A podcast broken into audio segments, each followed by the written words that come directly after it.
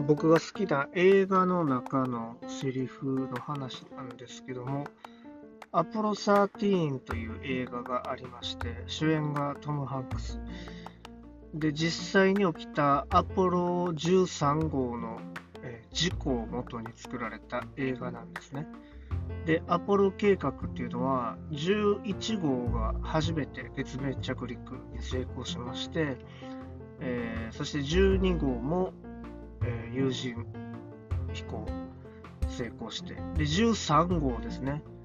ここまで来たら、あの世間はあまりもう慣れてしまって注目されなくなってくるんですね。しかし、まあ、事故が起きたことによって、まあ、無事帰ってこれるのかということで、逆に注目を集めてしまうという、まあ、皮肉なことが起こったんですけども、えーまあ、ジム・ラベルという船長をトム・ハンクスが演じてまして、船長ですね。で、乗組員がですね、他に2人いまして、演じる俳優さんがビル・パクストンと、それからケビン・ベーコン、えー、この2人なんです。で、もともとですね、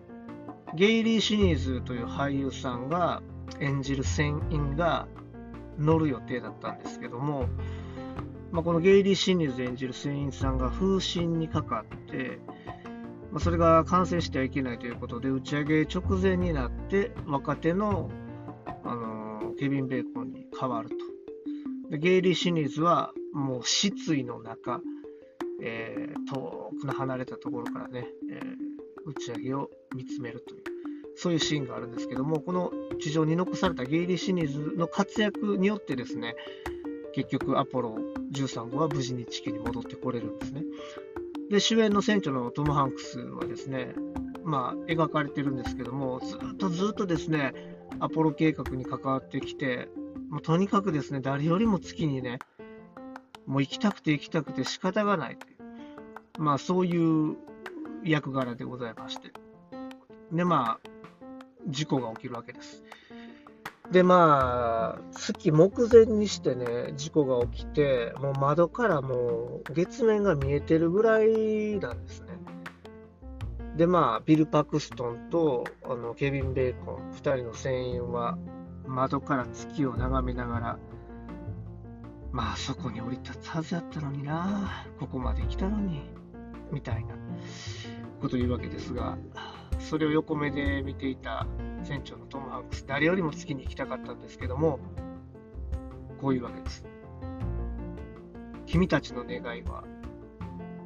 月に降りることか。僕は家に帰る。ってね。これがしびれましてね。誰よりも行きたかったのにね、えー、帰って家族に会いたいと。まあそういうことを言う。僕の好きなセリフでございます。えーまあ、このアポロ13という映画は、まあ、比較的ずっと静かな映画で、まあ、宇宙空間の中で、えー、宇宙船の中が、まあ、多いシーンなので、夜、夜中ね、えー、部屋真っ暗にしてね、